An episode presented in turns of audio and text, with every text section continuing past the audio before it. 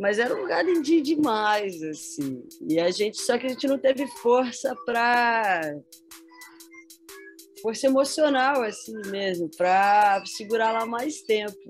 Mas eu recomendo os Freitas. Ó, vou fazer uma propaganda. A gente morava na casa de um bioconstrutor daqui que chama Biscuit. E ele faz umas casas muito lindas. Nossa, casa muito linda, terrenaço, assim. Os gatos foram super felizes.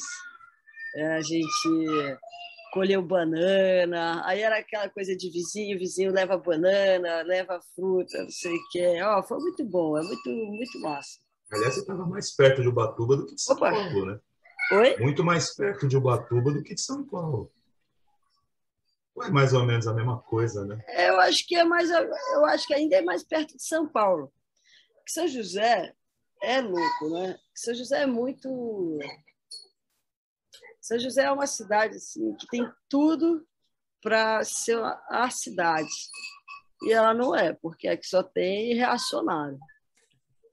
Então, mas São José está duas horas e meia de Ubatuba, uma hora de Caraguá, uma hora de Campo do Jordão, uma, 40 minutos de São Francisco Xavier, quatro horas e meia do Rio de Janeiro, é, uma hora de Minas, assim, sabe? É louco, né? O sul de Minas está ali ah. pertinho também, né? Serra da Mantiqueira. Puta cidade, tá, tá tudo ali. Então, aqui é... E uma hora de São Paulo, né? Uma hora e quinze de São Paulo. Essa, essa casa que a, que a Maria morou me lembrou o Paulinho Mosca falando da casa lá dos sogros dele lá de Minas, que ele vai sempre. Tipo, ele pegou a pandemia, ele falou assim, tipo, a gente vai, vai para... Tipo, ele sai do Rio, vão, vão para Minas para essa cidadezinha do, do, interior. E ele falou assim: a gente já fala quando a gente chega, a gente não fala mais quando a gente vai embora, porque tipo, vai passar quatro, quatro dias, vira um mês. E ele falou, tanto que ele brincou: ele falou, cara, a gente fica aqui porque a gente se afasta e tem essa vibe do o vizinho troca banana com mandioca, com não sei que, tipo, tem essa. É, você não fica isolado. Né? Você fica numa dinâmica ali de vizinhança, que é super legal. Que não ah. existe em São Paulo, por exemplo. A cidade grande não existe nenhuma. Sabe quando existe em São Paulo? Quando você mora perto das pessoas do interior, assim. Tipo, mesmo um monte de gente do interior mora meio que no mesmo lugar, aí rola. Mas com a galera de São Paulo, aí galera de São Paulo. Pessoal, olha, vixe, nossa senhora, tem que ser muito legal. é, sei se é da turma, viu? Puta que pariu. É complicado. Né? Nossa Senhora, eu tô aí, ó, 15 anos batalhando amizades. É, nós, nós, vamos fortalecer isso aí com a galera foda. Vamos, vamos, deixa com a gente. Mas, Maria, vem cá. É, essa experiência que você teve com cinema e teatro? Aliás, só complementando, compôs trilha, né? Isso. Sim, compus, compus a trilha original. Ah. A trilha original de dois filmes. Só traz, Serginho. Aí. Por isso que eu perguntei. É, cara, isso já faz um tempo que rolou, na verdade. Isso foi em 2011, se eu não me engano. E o do cinema, né? Foi para um curta, foi para dois curtas. Nossa, vocês estão exigindo tanto da minha memória. Né? Eu ainda tenho duas aqui boa. Mas uma viagem, né? Para mim foi inédito. Eu nunca tinha escrito assim para escrever uma, porque eu sou uma eu sou relapsa, entendeu? Eu podia tocar muito melhor do que eu toco, podia. Oh, mas eu sou uma pessoa tranquila, eu sou uma boa vivã, que, que vai, vai levando a vida devagar. E aí, então eu tive que escrever, né, na partitura e tal, e não sei o quê, pensar o que, que ia ser aquilo. E aí eu fiz essa pô, uma música instrumental, eu nunca tinha feito isso na minha vida. tipo, não sei fazer. Mas foi muito legal, eu gostei. Faço de novo, hein? Tá no meu currículo. Como não sabe fazer se você fez? Não, não, eu sei fazer, eu acho que eu sei fazer. eu acho que eu sei fazer, eu não sabia, né? Aí eu fiz. É, mas, mas Você não sabia que sabia. É, mas curta é para isso mesmo, porque curta é aquela, sabe qual é a proposta do curta? Normalmente é uma pessoa que conhece ela, aí vira assim, vou fazer um curta. Aí você fala assim, beleza, o que, que tem de verba? Não tem porra nenhuma, mas você vai, teu nome vai aparecer. Aí começa aquele blá blá blá. Curta, cara, é uma roubada. é uma, mas é uma roubada boa, né? Eu achei muito legal, porque aí, de fato, eu me envolvi. Então eu fui no set e tal, fui na, nas gravações. É, me envolvi com o roteiro, porque tinha que entender o que, que o que era aquilo. Eu nunca tinha estado numa, num, num cenário assim, achei tão surreal. E a hora que eu, que eu vi o, o resultado da coisa também, gente, é, é mágica, vai. É mágica. é muito legal. É uma parada. Você sabe, eu nem tenho mais essa gravação, eu acho. Vocês têm? Não. A gente tenta achar. Eu na, real, né? eu, na real, não sabia, eu tentei achar o nome do curta, mas eu não consegui achar. É da Tatiana Natsu, chama Jet Lag. Ah, então já, já facilita. Já ajuda bastante. Ó. Jet Lag, e ela foi até para festival de, de, de, Brasília, não sei, caminhou o, o, a parada. Ah, foi super legal, bicho. Eu sou, mó, Tatiana, sou super afim. Tatiana Natsu. N-A TSU. É porque curta normalmente o, a, o diretor, né, quando ele faz um curta, a tendência dele é exatamente jogar em festival para ver se dentro do festival ele ganha premiação, para aí ele começar a se lançar no meio da área de cinema. Aí tentar Sim. como assistente diretor, aí tentar ser assistente diretor de um diretor para longa, e daí o cara começa a ter a vida dele. Mas e é... a história é, é demais, e a história da, da Tati é muito massa, porque a Tati já na época, não sei, estava com uns 40 anos, eu não sei, não vai me matar, hein, Tati? Mas aí. E ela trabalhava nos Doutores da Alegria, é, jornalista, né? É, nessa coisa de. Como é que chama isso? Assessoria, assessoria de imprensa. imprensa. E ela, uma hora, ela largou a mão lá, pô, ela dois filhos e tal, não sei o quê. Uma hora ela falou: ah, bicho, eu quero ir pro cinema, e foi, sabe? Caramba. E tá no cinema. Tá super no cinema. Sou fã dessa galera aqui. Cinema é divertido demais. Bora! É, mas é difícil fazer essa virada de chave, ainda mais quando você tá, quando você tem um fôlego, você ainda consegue, porque na real você tem que abrir umas portas que não são tão difíceis de abrir. Eu já botei gente dentro da área de cinema, mas você tem que ter um respiro. Tipo, teve uma, uma menina que eu conheci na época da produtora, que era de São Paulo. Ela queria fazer produção, porque eu nunca vi mulher gostar tanto de fazer produção. Produção é uma roubada, é uma roubada. Porque produção, tudo é em cima da produção, né? E ela. A produção é terrível. Pois é, ela queria que queria trabalhar em cinema. Eu falei, cara, eu estou começando a gravar um filme. Quer dizer, vou participar da parte. Eu vou ser o diretor de efeito do filme. E a pós-produção é minha. E se você quiser, eu te levo pro set, cara. E te largo lá, te apresentar a galera e aí contigo. Cara, botei a menina no set, ela Resumo da história: acabou o filme, ela ficou no Rio, aí já entrou em dois, três filmes, aí depois namorou, casou com o diretor de fotografia, aí pronto, aí foi embora.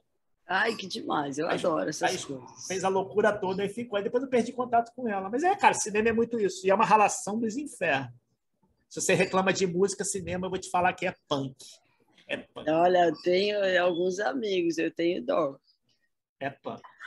Mas aí do teatro foi que também foi meio por meio desse pessoal dos Doutores da Alegria, né? Minha irmã trabalhou lá. E aí conheci o Ângelo Brandini, o Fernando Scristi, o Ângelo, a Cris Galvão, que tem o, a Cia Vagalume Tuntum, né? Que é de, de teatro infantil.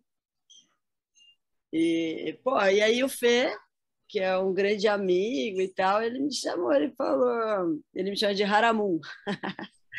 ele falou, Haramun, vem, vem me ajudar aqui a, a, fazer essa preparação de elenco aqui e tal, a, a organizar as músicas. E, porra, eu fui bem feliz, sabe? Eu acho que eu, que eu aproveitei pouco essas oportunidades, sabe? Acho que eu podia ter me embrenhado mais, assim, podia ter, ter tomado a resposta, assim, feito, porque é muito legal. é muito legal e foi muito divertido, era muito bom. Então, ah, essas coisas, você ir para o teatro, sabe, com a galera, fazer a preparação, não sei o quê, eu boto atenção. Numa dessas, eu até participei de uma peça num circuito Sesc, mas aí eu fui banida do elenco, porque assim, talento zero para estar no palco. Cara, isso foi ridículo. Eu ia, eu fui atuar, não sei se vocês estão entendendo, eu fui tocar com as pessoas no meio da peça. Cara, ele tem que trocar figurino, tem que sair, tem que ir para lá. Eu tinha que ter levado um sapato, ninguém me falou. Então eu usava um sapato, tipo, eu uso, sei lá, 35, era 33 o sapato. Não conseguia nem andar. Ainda bem que era de palhaço da peça, né? Mas, bicho, era ridículo. Aí tinha que pôr a flor, a flor ficava completamente torta. Nossa, era só cagada que o Fernando falou assim: Aramu, nunca mais. Continua na música, né? nunca mais eu te chamo para fazer isso, cara. Então, mas o Leone, ele foi nessa vibe, esse show novo dele tem essa vibe de teatro. Ele faz... ele, ele tá aprendendo malabares. Ele, tá, ele, tá, ele comprou um cavaquinho para aprender a tocar cavaquinho. Boa. Cara, ele viajou, ele viajou na parada assim. É... E se você ver as chamadas dele no Instagram, ele tem um monte de chamada todo fantasiado, meio. Você vê que é... Ah, eu acho demais. Eu acho de um desprendimento. Assim, eu um dia, um dia eu vou fazer um curso. Porque tem dois, dois, duas coisas que eu gostaria de fazer, até é isso: dança e teatro. Pois é. Teatro eu fico até desconfortável de falar, porque eu acho tão fora de mim, mas assim, coisas que me aproximem, sabe? Coisas que me deem traquejo. Porque, ó. É, mas eu acho, eu acho, tipo assim, em cima dessa tua coisa que você está falando, é uma coisa que eu sinto muito em, arti em músico brasileiro, que você não vê nos gringos. Quer dizer, não vê, geralmente você não vê no, a interpretação de palco. Você vê, por exemplo, vou dar um exemplo, vou voltar lá para o Rock in Rio, você não era nem nascida. No, no Rock in Rio 1, uma das coisas que mais assustou a todas as bandas que participaram era o tamanho do palco. Tanto que a galera, Sim. tipo, o Leone falou disso, o, o, o quem mais? Frejá falou. Frejá falou disso. Eles ficaram muito impressionados com o tamanho do palco. Aí você vê as apresentações das bandas brazucas, os caras ficam parados no meio do palco.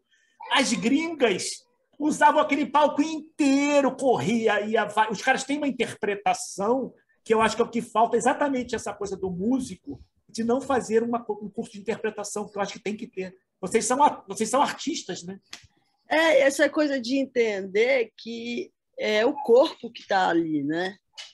Porque a, a, minha questão é assim: eu faço assim, eu não tenho ideia do que isso está reverberando, sabe? Eu não sei é, a, a, dimensão do meu gesto. Eu, e, porra, isso é consciência corporal, isso, isso faz parte, porque o que eu acho do músico,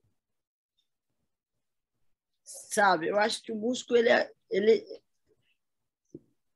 me queimar agora. Mas acho que ele é tão autocentrado, e eu me incluo nisso, assim, é uma coisa tão assim, ah, vou pegar aqui meu violão e vou tocar, e meio autossuficiente, sabe? Que ele, ele perde a dimensão do que ele pode ser. Assim, ele perde a dimensão de um todo. Assim, que é massa.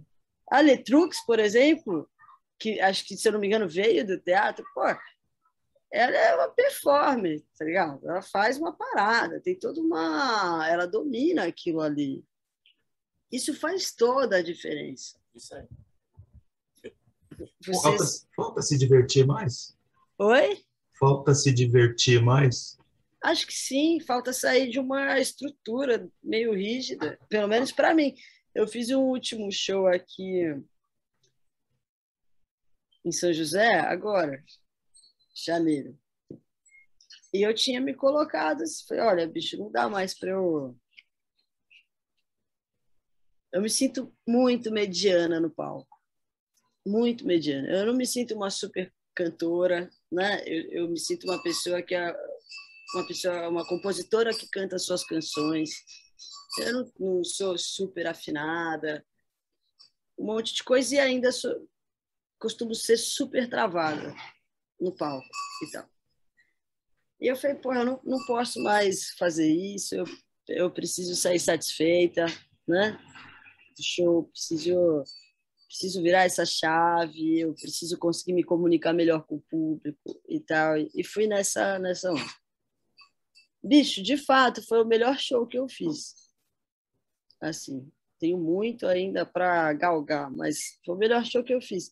Agora, eu vejo os vídeos, é engraçado, entendeu? Tipo, é legal, mas é engraçado, porque aí eu tô ali, tô só e não estou falando que você tem que ser rígido, que você tem que fazer o gesto certo. Não, não é isso. Mas com certeza, se você trabalha né, essa fluidez e tal, porra, isso vai sair de uma outra maneira. Ah. Não, é comunicação pura. Né? Mas assim, mas já achei ótimo, foi maravilhoso para mim. Eu acho que eu nunca mais vou fazer como antes, né? Dali para frente, assim, mas me chama a atenção a, a minha expressão corporal, como ela é muito crua, sabe? Como nem sempre eu consigo comunicar aquilo que eu gostaria. Eu lembro de estar lá cantando e fazendo, né? E estava curtindo, é tudo muito genuíno, assim. Mas é isso, se eu exercito isso, é. eu pô, comunico melhor. Isso não é ruim, não, isso é bom. Não, até porque plateia é uma coisa difícil. Plateia não é uma coisa fácil. Plateia tá... sentada. Então, sentada, que já está engessada porque está sentada, né? Aquela de coisa. máscara. Pois é, de máscara, que é exatamente. Aí você, tipo, a coisa do gestual, você vai aprendendo que, na realidade, você puxa a plateia, dependendo de como você interpreta, você puxa a galera. Você vai, cara, a galera tá muito fria, vou ter que puxar de alguma maneira. Né? Você tem que ter esse discernimento na hora de falar, eu tenho que aquecer essa galera, porque senão eu vou dormir, né? Porque que nada você vai se fechando. Quando você vê que as pessoas não estão reagindo e tipo você vê as pessoas meio murchas, você vai, você vai murchar junto. Você murcha, é murcha, é murcha. Porque é, é difícil sustentar. É? É difícil sustentar. Deve ser muito divertido você trabalhar isso. Você vê que, tipo, uma interpretação, você puxa a galera e é, é muito bacana. Viajei aqui, Paulo, vai. Vai lá, Paulo. E, não, e entender, porque também era uma coisa que a Natália me falava muito, é, de eu entender a coisa como um todo mesmo, entender como um, um, um espetáculo, né? entender. Então, assim, você precisa pensar nisso de verdade. Eram coisas que eu ignorava um tanto. Nossa, eu sou tão resistente a tanta coisa, sabe? Nessa coisa meio de querer ai, ser meio purista, meio, ah, pá, não sei o quê, não vou me render a isso. Não, bicho, é uma, o seu figurino é importante. É. O, o cenário é importante.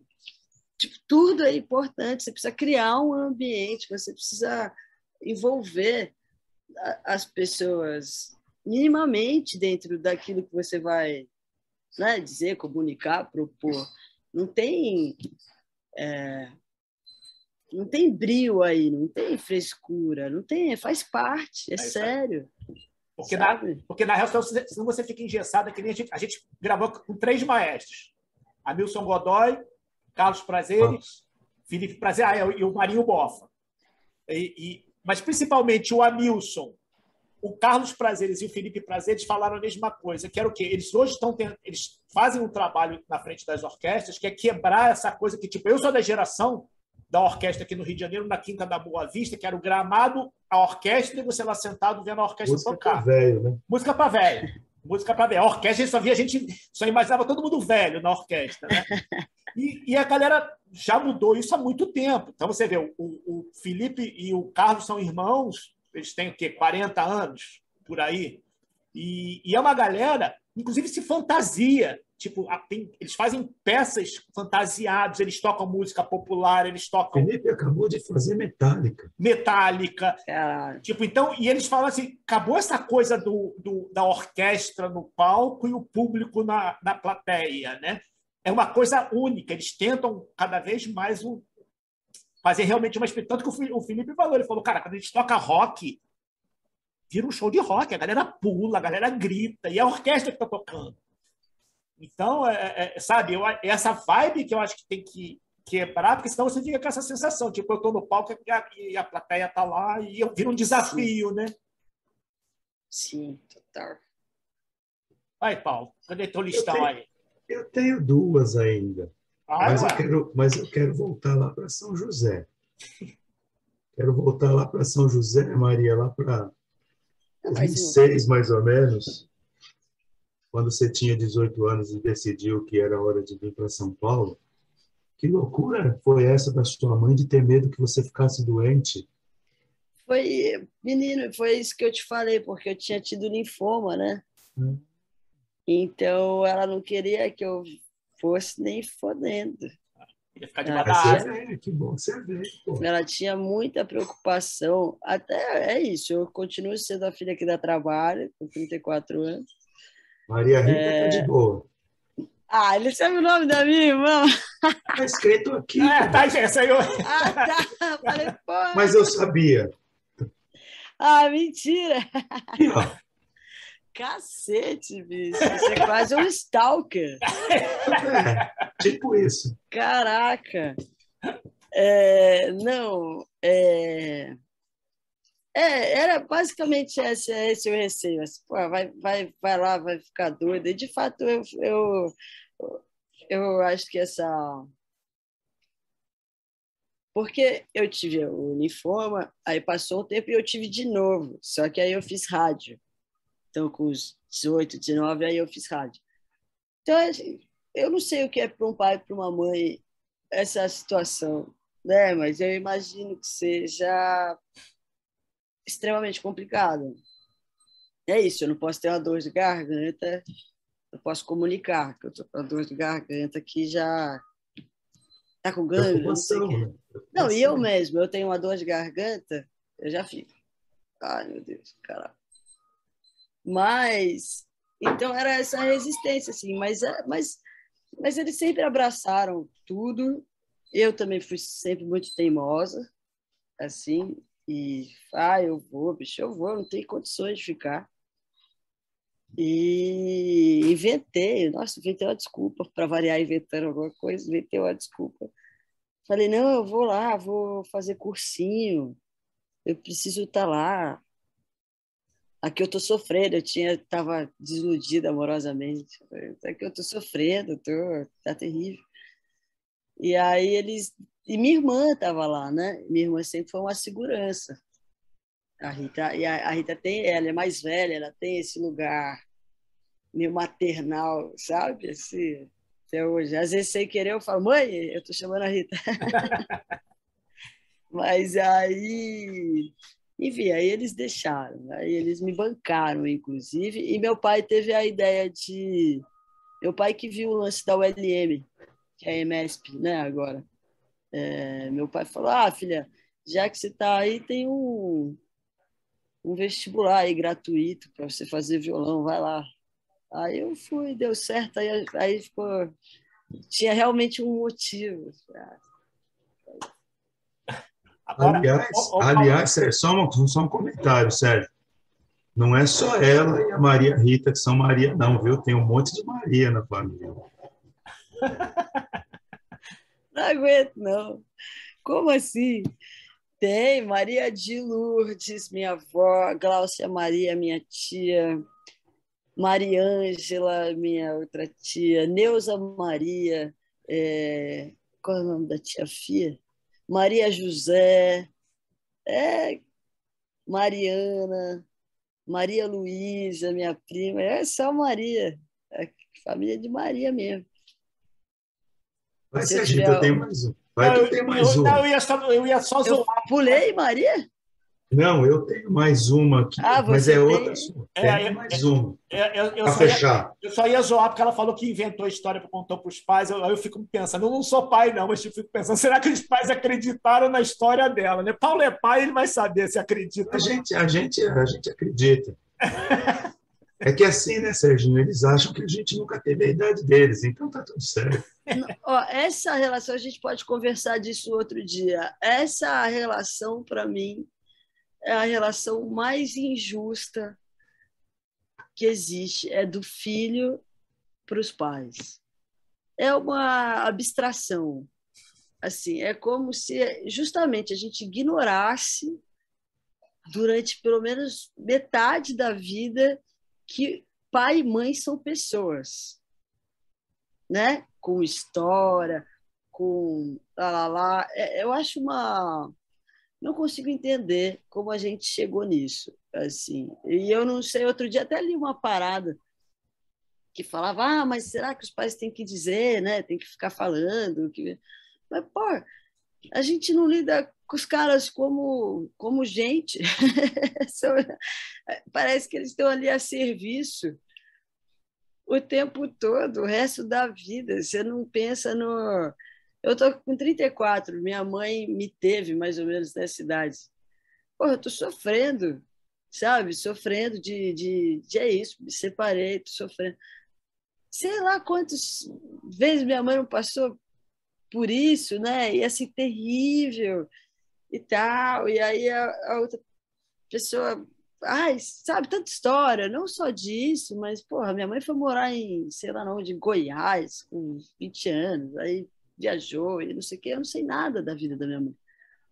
Assim, ó, que eu acho que eu sei até bastante coisa, mas do, da carga emocional que ela viveu, da profundidade das coisas, é como se fosse, tipo, apagado. E aí a gente fica. Até hoje eu exijo tanto da minha mãe, do meu pai. Ai, meu Deus.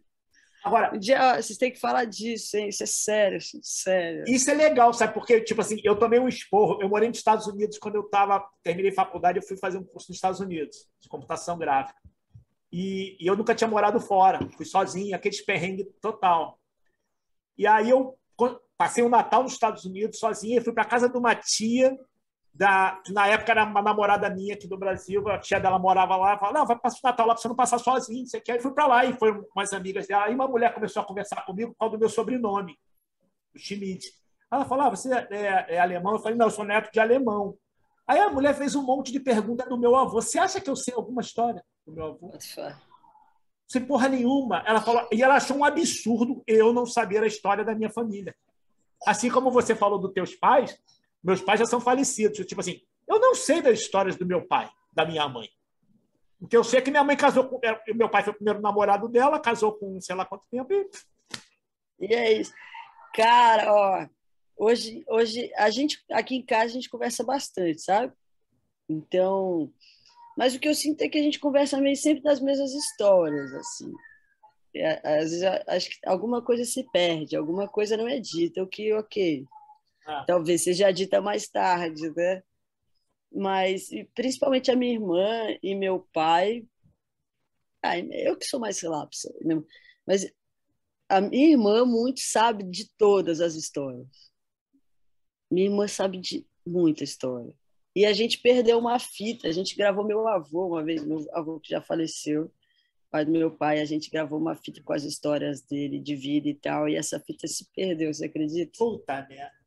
E era uma fita longa, era cheia de história, cheia de conto de saci, de não sei o quê, que ele via saci. Meu avô era muito louco. Não era Aí, tão ó. louco quanto, não é tão louco quanto o pai da sua amiga lá, da, da Brígida, né? Lembra da história que a Brígida, não, é amiga do Sérgio. Ai, que Ah! susto! Falei essa, não sei. Mas Não, é- amiga do Sérgio, uma artista plástica. Como é que eram as histórias lá do- da meia-noite, o bife da meia-noite, bife né? da meia-noite, que ele chamava, ele, ele, toda meia-noite ele chamava a- a- as netas As para comer o bife da meia-noite e ele começava a contar história. História de, tudo história ligada assim a coisa de terror, morcego, lobisomem, tudo. Imagina, E ela adora, ela adora. Tipo, Pô, tem um esqueleto lá na. é Muito É, doido. o gente, o assistente dela é um esqueleto humano. só gente só doido que vem aqui. Vai lá na Bife da meia-noite. Bife da meia-noite, pensa essa nisso. história, essa história do bife da meia-noite é sensacional. Deixa eu só fazer um comentário antes de ir para a última, para encerrar minha participação nesse programa. Ah, O meu filho vai fazer 30 agora, o Gabriel. E assim, ele agora tem a vida dele lá com a ruiva dele, mora só, já tem a casa dele. Minha norinha é uma fofa. Mas ele está num processo de mudança que às vezes ele, eu, eu fico com a impressão que ele acha que eu sou, eu sou filho dele. Porque agora ele está se, se sentindo tão responsável. Quando eu peguei Covid, ele me comeu rabo porque eu não avisei para ele. Eu falei, como é que eu ia te avisar se o exame ainda não tinha dado resultado? Não, mas você perdeu o olfato, perdeu o paladar, você tinha que ter me avisado. Para quê? O que, que é, né? Enfim, esse é o meu, meu bebê, o Gabriel. Para terminar, Maria, eu sei que é até legal que você confirmou o que eu ia dizer, que seus pais, no final, no final das contas, eles apoiaram a sua ideia, né? E tem a história do violão, tudo. Mas eu queria saber se eles eram, seus pais, tão boêmios quanto os pais dos seus amigos na infância. dos meus amigos.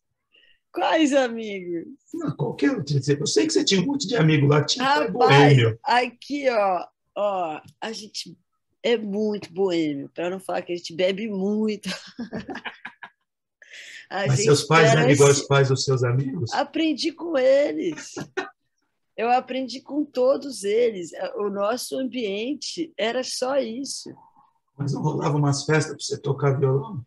Tocava, tocava. Eu tinha, a gente tinha um amigo que tocava, um amigo deles, o Alê, e sempre tinha festa. Sempre tinha festa. E aí eu pegava o violãozinho, pegava o, o tambor e tal, e ia embora com eles.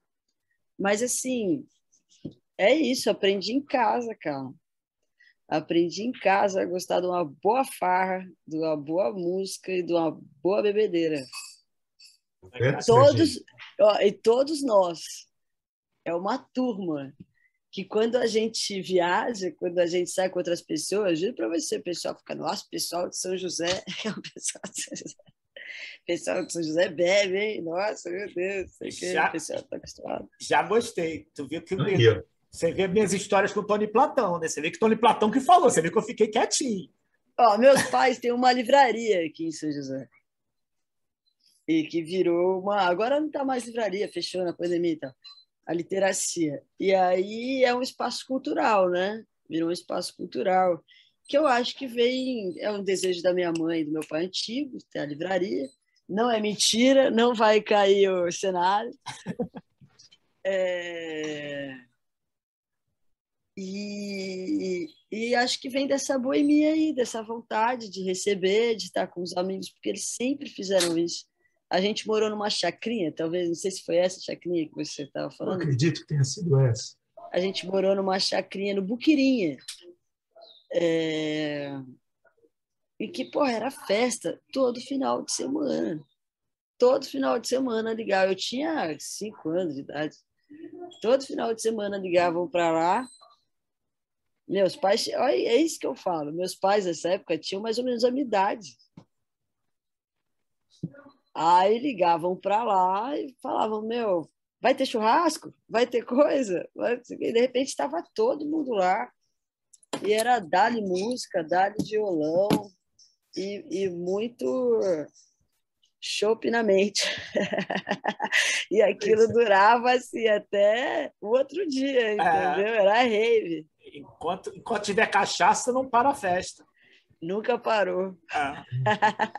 Mas só vem gente que gosta de um querosene aqui, hein, Sou, sou desse, eu gosto, por isso, que eu, por isso que eu me adapto fácil ao ambiente. Querosene. Não, mas ó, complicado, viu? Mas o, cara, o meio, mas o meio musical, se não tiver cachaça, não é meio musical. Cinema. Uma das preocupações, eu acho, dos meus pais quando eu me mudei era o tipo de vida que eu ia viver, né?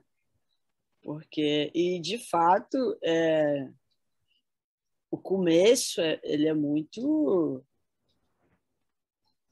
Agora. Mágico, né? Eu vou te falar, tipo assim, o Tony Platão, ele deu. Agora, em cima desse teu gancho que você deu aí da, da, da cachaçada. O Tony sempre Conheço o Tony desde. Eu, ele tinha 16, eu tinha 18 anos. Você tem ideia quanto tempo a gente se conhece? Imagina quanto é isso. E quanto, quanto a gente não bebeu junto, né? E, tipo assim, ele falou, ele falou, o início da carreira dele, ele falou, a maioria. Do, eu me lembro, porque, tipo, a gente enchia a cara antes junto. Ele, a maioria dos shows que ele fazia do Ojeriza, ele tava o louco. Ele falou, cara, eu não lembro nem às vezes o que te rolou no palco. Caraca. E aí ele chegou depois, aí acabou a Geriza, Baralete começou a carreira dele solo, e ele falou, chegou um ponto da vida dele que ele estava bebendo tanto, que ele falou, vai dar merda. Ele pelo menos teve o discernimento e falou assim, eu tenho que dar uma segurada. Aí ele, ele disse que parou, ele parou, e aí ele falou que os primeiros shows foram muito tensos, porque a bebida dá aquela relaxadinha boa, coisa e tal. E aí ele falou que os primeiros shows ele não estava... Mas ele falou, depois de sei lá quantos shows, ele disse que ele, pela primeira vez em toda a carreira dele, ele teve o total domínio do palco. Ele falou assim: Não bebo cantando. Ele falou assim: eu passei a enxergar tudo o que acontecia, tudo que eu podia fazer e sabia que o, que, que eu podia puxar do músico tal, do músico tal. E ele e a partir daí ele falou. Depois eu voltei a beber, porque ele casou com a Débora Coker, né? E, e aí ele voltou a tomar as cachaças, mas ele, ele tipo assim, ele falou, ele sempre bebeu e tudo, mas ele falou, mas dia de show, ele falou, e ele não deixa nem a banda beber. Ele falou, ninguém da banda. Ficou velho, né, Sérgio? Ficou velho. É, é velho. É verdade. Rapaz, no começo eu bebia isso, eu levava a vida mais. Uh, no começo eu bebia. Eu fui entendendo que. que ó, eu já fiquei sem beber algumas vezes, assim, de ficar três meses sem beber, um tempinho sem beber. Tudo isso? Cara, eu vou te falar, se eu te falar que eu bebo todo dia, e eu se tá... eu pular um, eu já fico pensando, ai meu Deus, quanto tempo eu tô sem beber? Tá fazendo, sei lá, 15 horas. Hashtag sou desses. Nossa, eu acordo, quando eu fiquei sem beber, lá, os três meses, eu acordei todos os dias pensando se eu ia beber ou não. A primeira coisa, acho que eu ficava tão ansiosa que a primeira coisa que eu pensava quando eu acordava era, putz, cervejinha. Preciso beber alguma coisinha, né? Mas eu venci, fiquei três anos. Mas eu entendi que, que, que eu posso até beber uma long neck, vai, sei lá. Isso. Antes. Mas, assim, nunca mais bebi, bebi sei lá, três, eu não bebo, não bebo. A sobriedade é uma parada muito legal. É, ela, é, ela, ela te dá uma. É isso, um controle mesmo, né? Um controle da situação que, porra, que é importante, cara. E, e o palco em si, a adrenalina, essas coisas, já te dão uma. É muita. Você já fica meio maluco. Você já fica. Você não precisa de um aditivo para se envolver com aquilo. Basta você estar tá em sintonia com teus músicos, estar tá segura do teu trampo e tal, e, e que, que a parada vai rolar. Aí você vai ficar muito feliz a hora que acabar o show e você vai encher a sua cara. e vai falar, porra, cacete. É o melhor, melhor. Agora eu mereço. Ah, eu, eu me apresentei sempre que eu posso. sempre. tem que ser. Seja por tristeza, por alegria, por merecimento mesmo, eu estou sempre me dando um agrado. Não nego, não.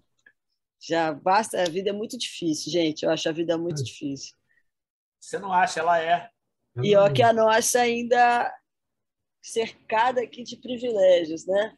Casa, comida, e mesmo assim, ó, puta que pariu. É, não, tá, fácil, não tá fácil. Paulo Eduardo. O papo tá bom, né, cara? Porra, é, mas a Maria, a Maria, a Maria que tava com programação aí, ó, já são três horas, ó. Tô tranquila, já você desmarquei. Sabe, esse é o nosso maior problema. A gente convida o pessoal para vir, é. fala que é um bate-papo rapidinho, fica duas horas. Ela... Ele falou para mim 40 minutos. Foi por isso, por isso que eu me fudi, né? Porque eu, porque eu não bebo. E aí ah, já jeito. começou aí. Pois é. Bateu. E aí já foi paladar pro saco, fato pro saco. Sete dias internado. E você ficou internado? Aff, cara. Que perrengue, hein? Porra. É, UTI? Eu... Não, não precisei pra UTI, não, mas foi foda. É, é, que dá no bebê. Eu falei para ele, passa a beber, passa a beber. A esposa, a esposa do Paulo bebe. Ela tá teve. de boa. Ela, ela teve, mas ela teve e ficou de boa. Eu dirijo, filmo, é. boto no YouTube. É. Eu, Tem eu... que cuidar minimamente da saúde, Paulo. Pois é, estou chegando a essa conclusão também. Um negocinho, aqui em casa, meu pai faz um negócio que chama vacininha. Ó. Que é, que é assim, a cachaçinha de cambuci que tem aqui, mel, limão. gengibre e limão, ah. todo dia. Vou fazer umas vacininhas, sério. Eu vou ter que ir a São José dos Campos tomar essa vacininha. Bora, vamos combinar. vamos combinar, vamos combinar. Essa funciona, hein? Essa daí é certo. Eu só não tinha na receita o gengibre, que eu adoro também. Boa. Ué. Mas como é que é o gengibre? É ralado? Ralado, ralado. ralado. Ou então pega no japonês aquele já prontinho, ó, que, eu, que eu adoro. tá bom. Beijo. Beijo, Beijo Paulo. Beijo, Maria. Valeu. Eu que agradeço. Tchau, tchau.